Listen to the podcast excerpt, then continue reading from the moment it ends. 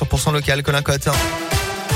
Et à la une aujourd'hui, ils avaient violenté un détenu à la prison de Moulins en 2014. Six agents pénitentiaires ont été condamnés en appel à huit mois de prison avec sursis et interdiction d'exercer leur métier pendant un an. Des peines plus lourdes qu'en première instance d'après la montagne. Hier matin, pour manifester leur soutien à leurs collègues, plus d'une centaine d'agents à Moulins et une cinquantaine à Rion ont bloqué les entrées et les sorties des centres pénitentiaires des deux villes.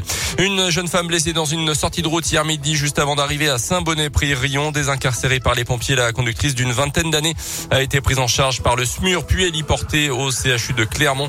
D'après les premiers éléments, sa voiture a quitté la chaussée avant de venir percuter violemment un arbre sur le bas-côté.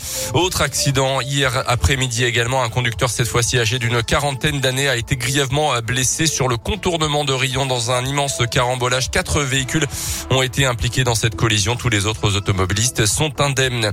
Des perturbations ce week-end à la SNCF en cause des travaux en gare de Lyon-Pardieu qui vont commencer demain matin à 5 heures jusqu'à lundi midi. Le trafic est adapté sur une dizaine de lignes dans toute la région, dont Lyon-Clermont. Certaines lignes vont arriver à Lyon-Perrache où seront desservies en car euh, sur les routes du monde également aujourd'hui pour le début de ce week-end de trois jours. Bison futé voie orange dans le sens des départs aujourd'hui dans toute la région. Euh, ça sera vert pour le reste du week-end dans les deux sens. Et puis attention, si vous prenez la direction du sud de la France, le Gard et la Lozère sont en alerte orange, pluie et inondation à partir d'aujourd'hui. Un épisode de Sévenol est prévu jusqu'à dimanche. Alerte à la bronchiolite en France. 11 des 13 régions sont, euh, françaises sont en alerte rouge. Plus d'un millier d'enfants de moins de deux ans ont été hospitalisés la semaine dernière. Les services de pédiatrie, les hôpitaux tentent de s'adapter pour faire face en espérant que la situation s'améliore au plus vite. Écoutez le docteur Hugues Dezombre, chef d'un service de pédiatrie dans la région cette vague dure un certain temps. Et alors que d'habitude elle débute fin novembre, début décembre, et qu'elle dure en gros jusqu'aux vacances de février, bah, elle a déjà commencé et on imagine qu'elle va perdurer jusque peut-être aux, alentours des vacances de Noël. C'est comme euh, des chutes de neige qui arrivent bien avant l'hiver. Et bien évidemment, ça surprend tout le monde. Ce manque d'immunité chez les plus petits est dommageable parce que ce sont les personnes les plus à risque. Donc effectivement, les nouveau-nés, on est tout à fait vigilant par rapport à cette situation euh, clinique parce que ça peut se compliquer et découler sur des hospitalisations. Des défenses, des défenses immunitaires plus faibles chez les bébés à cause notamment des derniers confinements qui ont réduit leur contact avec l'extérieur. Raison de plus pour adopter les bons réflexes, à commencer par les gestes barrières que l'on commence à bien connaître désormais. Dans un premier temps, privilégier une consultation chez le médecin généraliste plutôt que d'aller directement aux urgences.